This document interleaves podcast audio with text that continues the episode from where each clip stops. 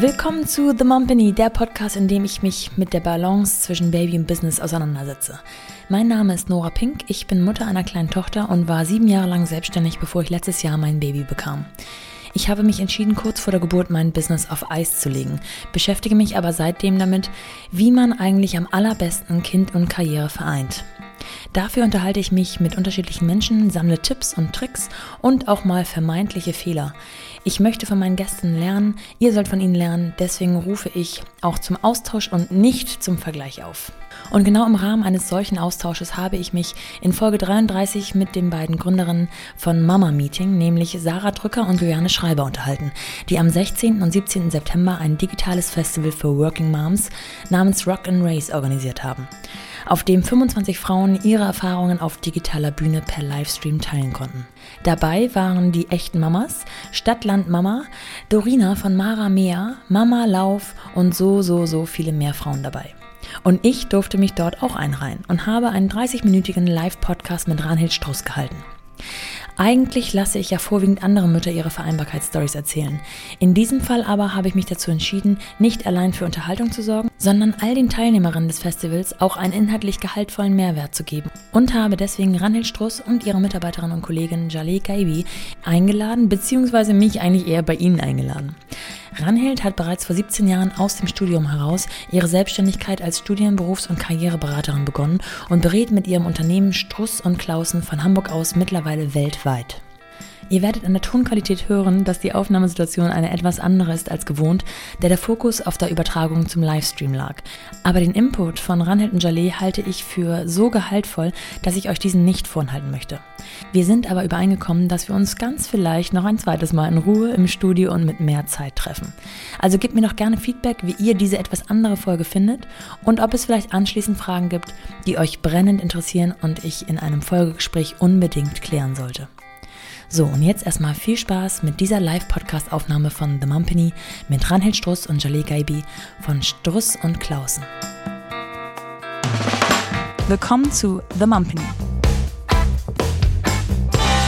Die Balance zwischen Baby und Business.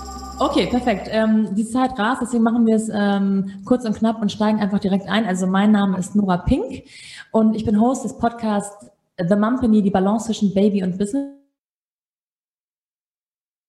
in dem ich mich meistens unterhalte mit Frauen, die Mütter sind und die Vereinbarkeitsthemen ähm, von Kind und Karriere ja, balancieren, sag ich mal.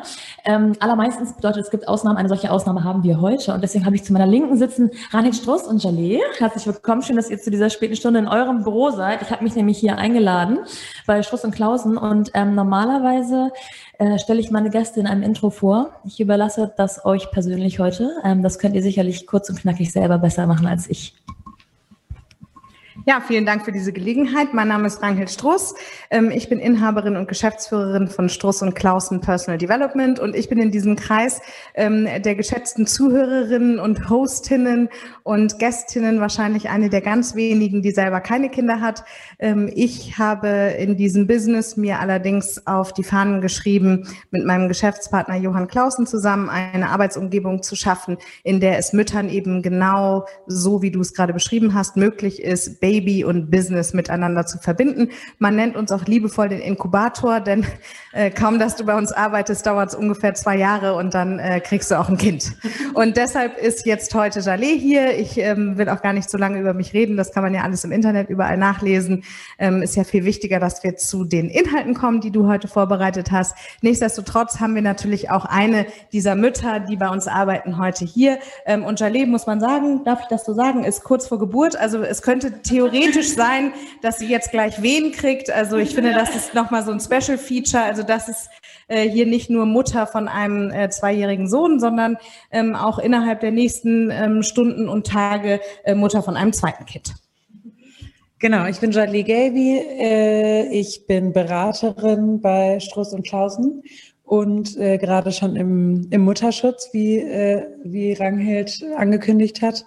Und ich bin heute eben so die, das Beispiel der, der Working Mom bei Struss und Klausen. Jetzt habt ihr schon gesagt, dass euer Klientel normalerweise sehr breit gefächert ist. Ihr habt von bis ähm, Suchende, haben wir es vorhin so schön genannt, die ähm, ihre berufliche Situation vielleicht noch nicht so passend finden oder irgendwie nach etwas anderem suchen. Wir wollen uns heute Abend natürlich äh, dem Abend geschuldet ähm, vor allem um die Mütter kümmern, in Anführungsstrichen. In welcher Lebenssituation sind die Mütter, die zu euch kommen, allermeistens? Gibt es da so ein Schema F? Man kann nicht sagen, dass eine Mutter entweder kurz vor Geburt ihres ersten oder kurz nach Geburt ihres letzten Kindes kommt, sondern dann, wenn sie innerhalb des Prozesses Mutter zu sein oder zu werden, ähm, entscheidende Fragen für den weiteren Verlauf ihres Lebens stellt. Ähm, der Fokus ist auf jeden Fall auf der Berufstätigkeit, aber letztendlich bedeutet Karriereplanung immer auch Lebensplanung. Und ähm, der neue ähm, Rollenabschnitt, also es ist ja eine Schwellensituation von Nicht-Mutter zu Mutter, der neue Rollenabschnitt als Mutter Mutter ähm, führt auf jeden Fall dazu, dass sich ganz grundlegende Fragen über das Leben gestellt werden. Also welche Lebensbereiche sind wie ausgefüllt? Ähm, welche Energie möchte ich in welche Lebensbereiche geben? Haben sich vielleicht meine Werte verschoben dadurch, dass ich jetzt auch irgendwie eine andere Prioritätenliste in meinem Leben habe? Ähm, kann ich das, was ich vorher in der Rolle als Arbeitende oder Mitarbeitende oder Unternehmerin äh, an den Tag gelegt habe, weiterhin ausführen. Also eigentlich so diese ähm, grundlegenden Fragen von, so wie es bisher war, soll es so weitergehen oder möchte ich was ändern? Und wenn ich was ändern möchte, wann, was ist es dann? Und dann gibt es die Leute, die entweder kommen aus einer Situation heraus, in der sie noch nicht besonders viel Schmerz haben, sondern einfach denken, hey, ich kann noch ungenutztes Potenzial freisetzen oder meine Ressourcen besser einteilen.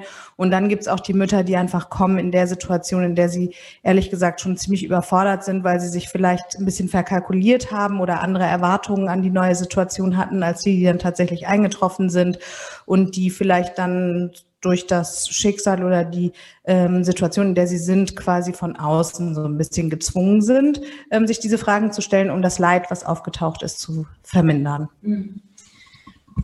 Gibt es da so wiederkehrende Muster, dass die ähm, Frauen, die zum Beispiel schon wieder eingestiegen sind in den Job, immer wieder über die gleichen Herausforderungen klagen oder ähm, sich den gleichen Stresssituationen, ihr nickt schon beide, ausgesetzt fühlen?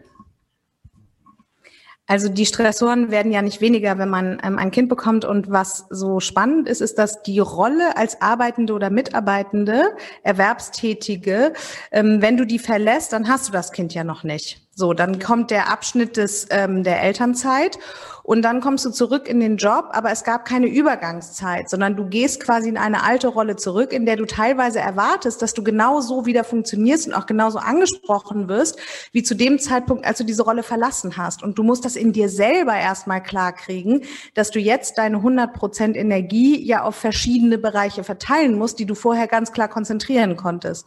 Ein weiterer Stressor, den wir auch immer wieder ähm, vermerken, ist, dass du mit äh, bestimmten Glaubenssätzen auch zurück in die Arbeit gehst und schon davon ausgehst, als Mutter und in der Rolle als Mutter anders angeschaut zu werden. Dann gibt's noch den Stressor, dass du jetzt äh, interdependent mit deinem Kind bist und dass das Kind keine fixe, sondern eine Variable ist, dass du eben nicht kontrollieren kannst, ob das vielleicht sich mal einen Ellbogen bricht in der Kita oder äh, den ganzen Ki Kita-Boden vollspuckt. Und diese innere Nervosität von vielleicht muss ich gleich gehen und vielleicht muss ich mich gleich kümmern, ähm, die ist, äh, führt zu einem wesentlich viel höheren Stresslevel Level, ähm, als du das jemals vorher hattest. Und dann gibt's natürlich auch noch äh, den neuen Stressor, dass du dich auch anders absprechen musst in deiner Partnerschaft. Also vorher ist es meistens so, dass beide, während sie ihrem Berufsleben nachgehen, völlig unabhängig voneinander sind und vielleicht sich zwischendurch liebevolle Messages schreiben oder die Einkaufsliste abgleichen. Aber wenn man sich dann gemeinsam eben um dieses Kind kümmert, mm, dann gibt es da einen sehr erhöhten Aufwand von Abstimmung und dann wird auch die Partnerschaft neu verhandelt. Und ähm, noch viel stressiger ist es natürlich für Alleinerziehende, äh, die diese ganze Verantwortung vollkommen selber schultern. Und ähm, ich glaube, dass es auch wichtig ist, eben mit diesen eigenen Glaubenssätzen da mal in Kontakt zu gehen. Das äh, kann ja Jalé vielleicht auch gleich nochmal sagen. Aber ähm, was wir immer wieder feststellen, ist, dass ähm, es auch einen Abschied häufig bedeutet ähm, von einer Erwartungshaltung, die jetzt eben durch den ähm, erhöhten Energieaufwand, den man für unterschiedliche Lebensbereiche aufbringen muss, nicht mehr erfüllt werden kann. Genau, ich bin ja so ein bisschen hier äh, dazugeladen worden, um aus meiner Perspektive ähm, Beispiele zu nennen.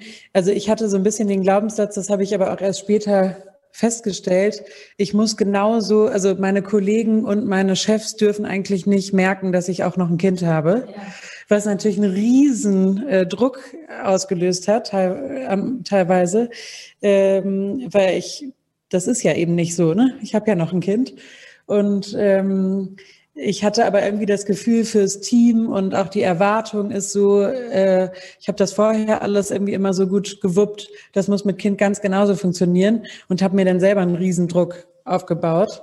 Zum Glück habe ich es hinbekommen, aber äh, das, das kenne ich nur zu gut.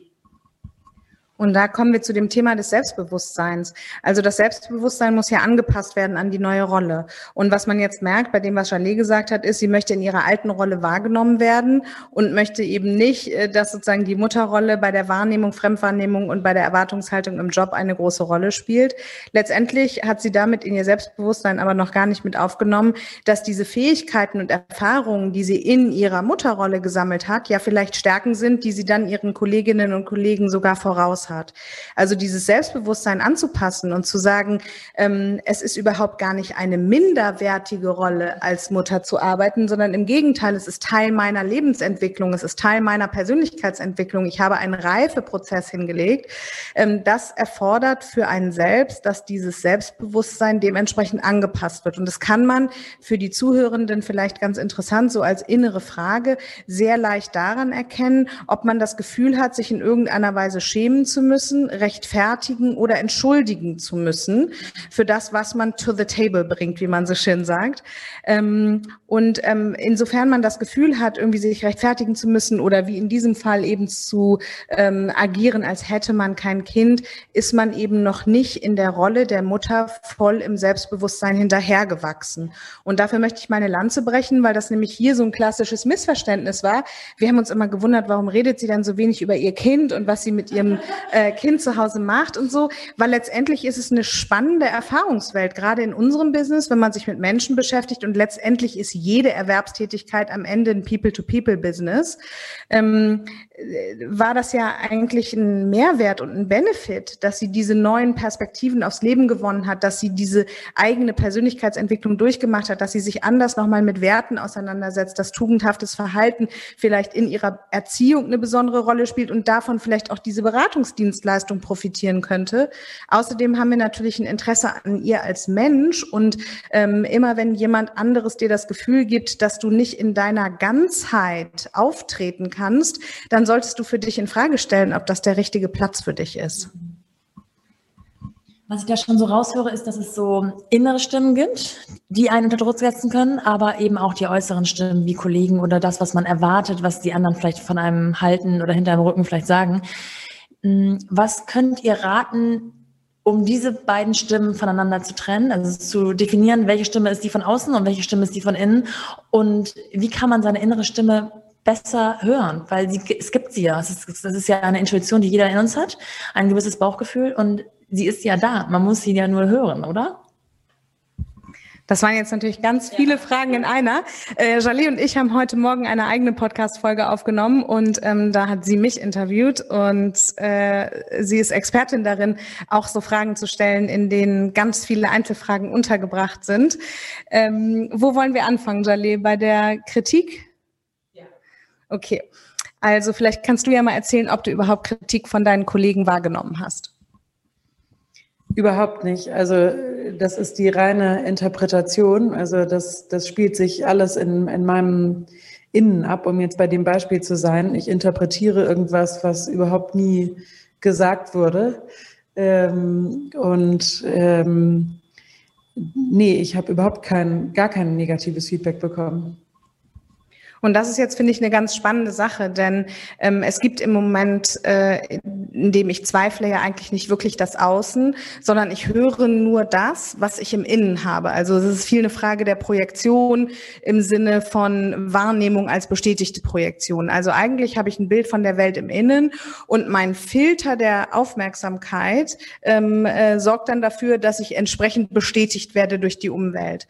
Und ähm, das bedeutet, dass es eben keine äh, Realität gibt, sondern dass ich im Grunde genommen, und da kann jede, die sich davon jetzt angesprochen fühlt, vielleicht auch mal innerlich überlegen, dass ich im Grunde genommen nur auf die Kritik wirklich reagiere, der ich eventuell teilweise zustimme.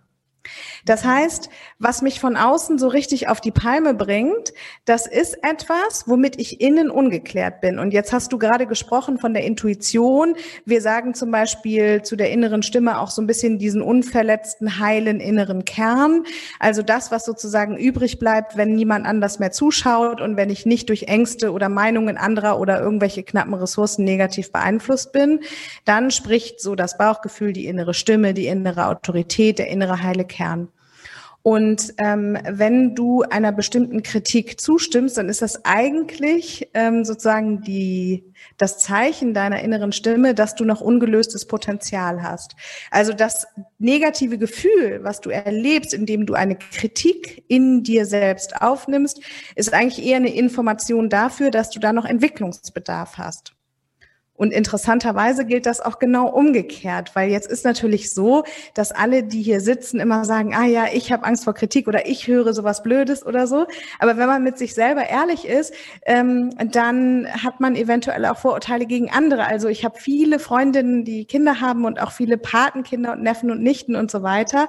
Und ich bin doch immer wieder erstaunt, wie viel Urteil sich da auch über andere erlaubt wird. Also die eine ist irgendwie ähm, die furchtbare Rabenmutter, die ihr Kind Kind bis halb sechs in der Kita lässt und nur arbeiten geht. Die andere ist irgendwie die Hausfrau, die mit allen möglichen veganen, glutenfreien, selbstgebackenen ba Muffins den Rest der Kita-Mutterschaft unter Druck setzt, weil die Alte nie arbeiten geht. Also so, da werden ja auch härteste Urteile gefällt. Ne?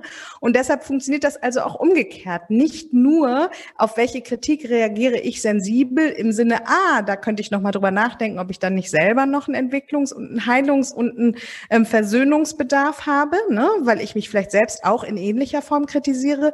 Nein, ich sollte auch mal darauf achten, was ich eigentlich an anderen kritisiere, weil das ist äh, in der jungschen Psychologie so mit dem Schatten äh, in Verbindung gebracht, also das, was ich mir selbst nicht erlaube oder worauf ich neidisch bin oder wo ich, wie ich gerne wäre oder was mir aberzogen wurde, obwohl ich eigentlich so bin.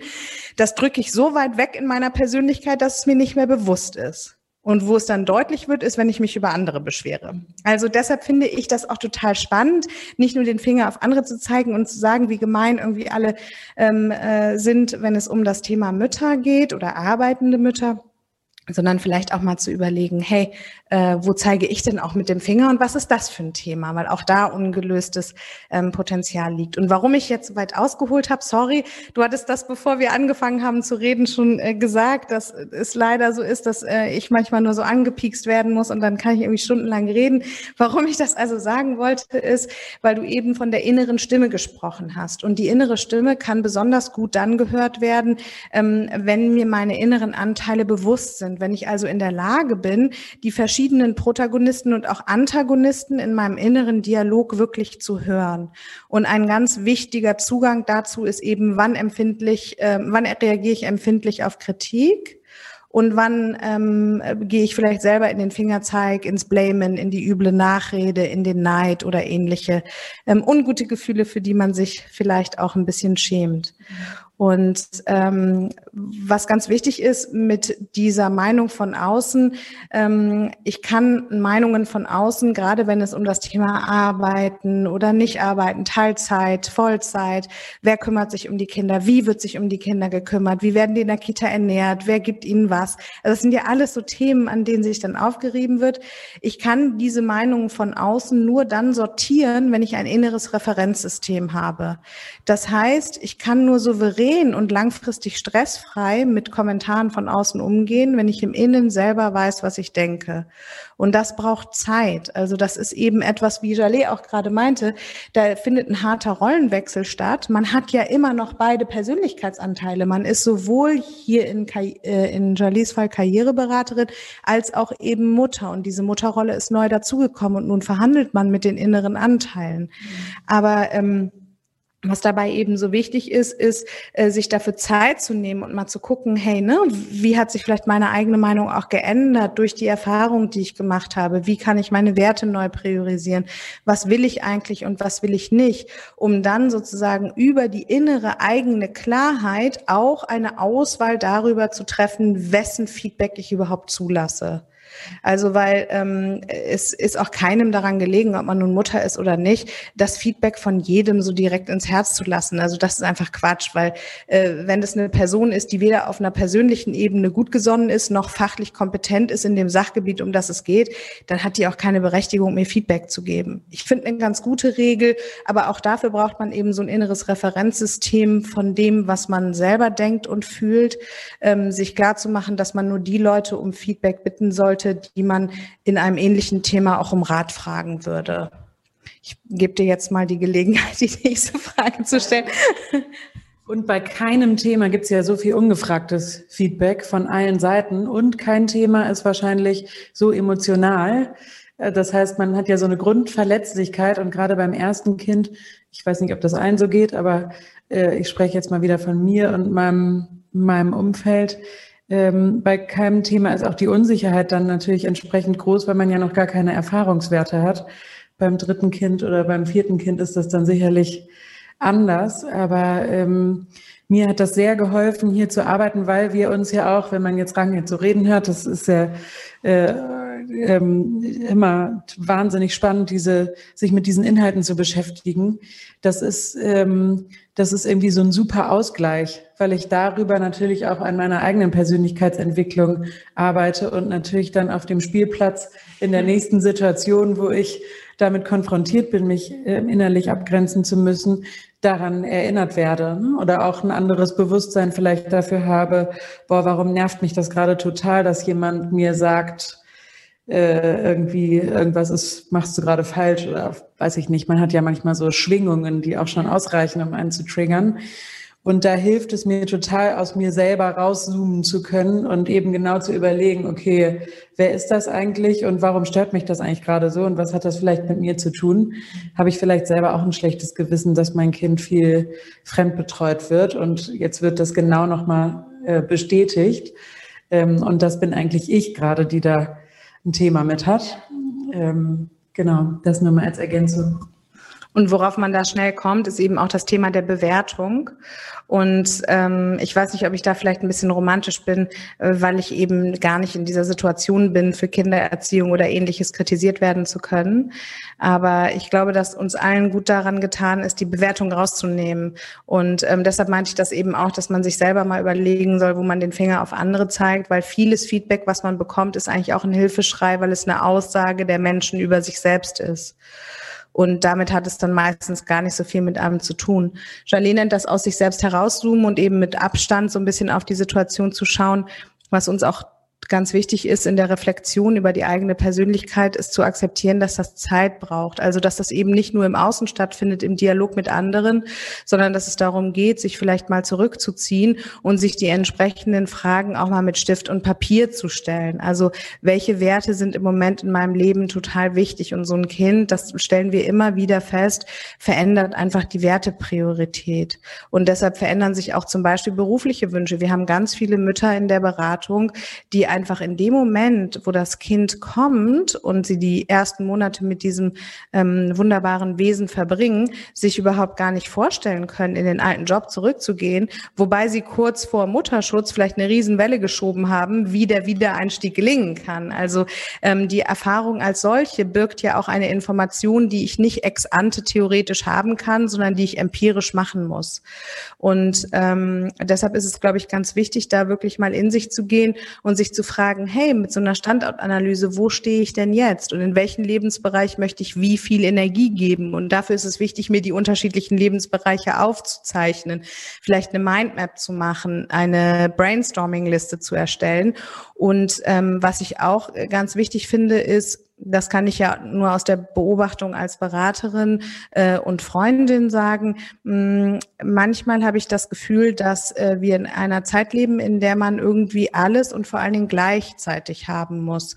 Und ähm, dass man sich schon fast ein bisschen dafür rechtfertigen muss, wenn man mal zwei Jahre Elternzeit nimmt oder so, ne? Oder umgekehrt, wenn man während des ersten Jahres vielleicht ein Business startet oder äh, an einem Wettbewerb teilnimmt oder so. Und ich finde, dass diese Bewertung ähm, vielleicht vielleicht insofern mal rausgenommen werden sollte, als dass hier nicht das Gleiche für alle gilt, sondern auch im Sinne unserer Arbeit es eben immer um die individuelle Betrachtung der Ressourcen, der Fähigkeiten, der Talente ähm, einer bestimmten Person geht und dass man für sich selbst die beste Lösung finden muss und dann im erweiterten Sinne natürlich auch für das Kind und für die Partnerschaft, insofern es eine gibt.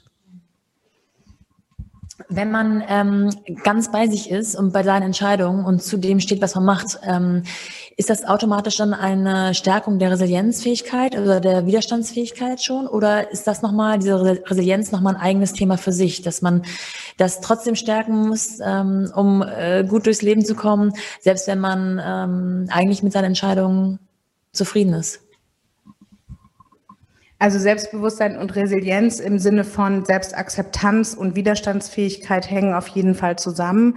Ähm, jetzt ist es aber ja auch rein körperlich so, dass ähm, die Geburt eines Kindes natürlich einfach viel auch auf der physischen Ebene durcheinander wirft und da spielt sicher die hormonelle Lage auch eine Rolle, wenn es um Resilienz geht, nicht? Also da ist man vielleicht auch einfach mal übernächtigt oder ähm, äh, hat vielleicht auch e-, emotionale Schwankungen, die man von sich selber so gar nicht gewöhnt ist ist.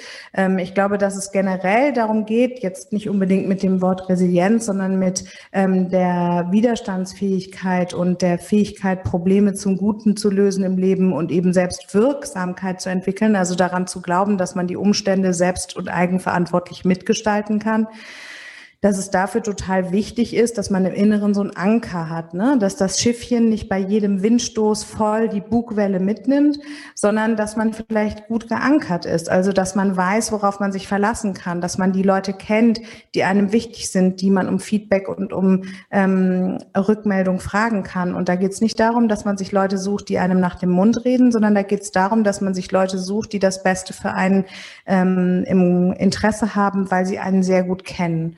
Und ich glaube, diese Widerstandsfähigkeit ist gerade eben in Krisen oder Schwellensituationen ähm, eine Eigenschaft, die es äh, gilt auszubilden und die sicher lohnenswert ist. Ich glaube, dass gerade in der Situation von einer hohen Emotionalität, ähm, so wie es vielleicht auch ist, wenn man ähm, Mutter wird oder ist, ähm, vor allen Dingen die Schwarmintelligenz und ähm, die soziale Unterstützung auch eine sehr wichtige Rolle spielen. Und ähm, deshalb ist es bei uns in den Beratungen zum Beispiel auch so, dass wir zu der Ergebnispräsentation immer nahestehende Menschen dazu bitten, weil es einfach darum geht, dass man sich auch weiterhin eben in einer Gemeinschaft Gemeinschaft wohlfühlt und aufgehoben fühlt und dass man auch erkennt, dass es anderen ähnlich geht wie einem selbst und dass es vielleicht dann eben nochmal zu dem Aspekt der Bewertung ganz wichtig ist, auch in Großzügigkeit und sehr liebevoll aufeinander zu schauen. Und ich weiß nicht, wir haben jetzt hier zum Beispiel mehrere Mütter, die äh, bei uns im Unternehmen arbeiten und die lösen das mit den Arbeitszeiten und mit den Aufgaben alle unterschiedlich für sich. Und jetzt kannst du ja vielleicht mal sagen, hm, wie du das empfindest. Also aus der Mitarbeiterperspektive kann ich nur sagen, dass auch da, also wir werden als ganze Menschen hier betrachtet und nicht als, als Humanressource, die irgendwie funktionieren müssen. Und ähm, jede Persönlichkeit ist ja ganz anders. Also es gibt, äh, gibt eben Mitarbeiter, die sagen, ich habe Lust, äh, ganz viel Zeit mit meinem Kind zu verbringen. Und ähm, wir kennen uns ja hier auch glücklicherweise alle so gut, weil wir uns so viel mit unseren Persönlichkeiten beschäftigen, dass das oft schon so ein bisschen vorhersehbar auch ist und auch total gewünscht und total bestätigt wird. Ähm, und bei mir war es war es anders. Also ich konnte mich auch das Jahr äh, der Elternzeit nicht so richtig rausziehen. Äh, das bin ich eben und das ist kein bisschen besser oder schlechter, als wenn, wenn ich mich zwei Jahre äh, gar nicht gemeldet hätte ich glaube, dass wir da alle irgendwie einen guten Blick auf uns haben und, und, ähm, und einfach auch einen guten, eine gute Kommunikation haben. Und warum mir das so wichtig ist, das einmal zu benennen, ist nicht, um jetzt hier anzugeben mit unseren kleinen Unternehmen, sondern ähm, worum es mir geht, ist, dass die Zuhörenden vielleicht dadurch auch den Mut fassen, ähm, für sich selbst beanspruchen zu dürfen, dass es eben genau den Platz für sie geben darf, der zu ihrer derzeitigen Lebenssituation und zu ihrer Persönlichkeit passt. Denn ähm, äh, also ein Arbeitgeber ist ja ähm, äh, nicht besonders klug aufgestellt, wenn er die Ressource, die ähm, die Mitarbeitende mitbringt, jetzt ähm, verschwendet, äh, nur weil vielleicht ein bisschen mehr Organisationsaufwand zu treffen ist. Der Blick auf die Uhr ähm, zeigt mir genau das, was ich befürchtet habe. Die Zeit ist viel zu knapp, deswegen möchte ich euch jetzt ganz kurz die Gelegenheit geben, für alle, die nämlich da draußen ähm, noch weitere Fragen haben, wie ich sie auch gehabt hätte. Äh, wie findet man euch? Ähm, wie tritt man in Kontakt? Wie sieht ein Coaching aus? Ich glaube, die Zeit ist vielleicht gar nicht mehr, aber vielleicht könnt ihr es kurz anschneiden, weil ähm, ganz wichtig, wir sitzen jetzt in Hamburg, aber man muss nicht nur gedrungen in Hamburg sein, um von euch ähm, gecoacht zu werden oder beraten zu werden. Ähm, wie stellt man das am besten an? Also in Anbetracht der Zeit geht man einfach auf strussundklausen.de. Äh, Struss mit zwei S und auch Klausen mit zwei S, alles zusammengeschrieben. Und dann ähm, kann man einfach bei uns anrufen. Wir haben ein ganz, ganz, ganz tolles Front Office. Also ähm, die sind wirklich großartig, äh, die Leute, die da arbeiten. Und ähm, die können alle möglichen Auskünfte darüber geben, wie man mit uns in Kontakt treten kann. Unser Ansatz ist sehr diagnostisch, weil wir uns mit Persönlichkeitsentwicklung auseinandersetzen. Nehmen wir mit jedem eine diagnostische Persönlichkeitsanalyse vor und ähm, da sind wir voll durchdigitalisiert. Das kann man von überall aus machen. Perfekt. Vielen Dank. Ich danke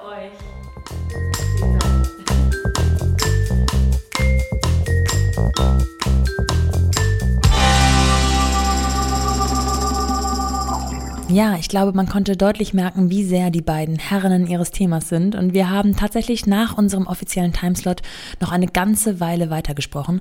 Mir brannte ehrlich gesagt immer noch eine Frage und noch eine Frage unter den Nägeln. Leider konnten wir einiges der Zeit geschuldet nur anreißen. Ich würde mich aber total freuen, wenn wir noch ein ausführlicheres Gespräch im Anschluss halten können. Dafür hier noch einmal der Aufruf an euch. Was beschäftigt euch vielleicht nach Wiedereinstieg oder kurz vor dem Wiedereinstieg am allermeisten? Wo seht ihr Schwachpunkte oder Herausforderungen? Herausforderungen? Was beschäftigt euch am meisten? Wo könnt ihr Unterstützung von jemandem wie Ranheld gebrauchen? All das sammle ich gerne und freue mich über euer Feedback. Außerdem an dieser Stelle wieder einmal der Aufruf, abonniert doch diesen Podcast, wo auch immer ihr ihn hört, verteilt Sterne, Kommentare oder Likes, erzählt es euren Freundinnen oder auch einem Freund. Natürlich bin ich auch offen für Kritik, Gästevorschläge oder Anregungen, das gerne auf Instagram an mumpany-podcast. Bis dahin, eure Nora.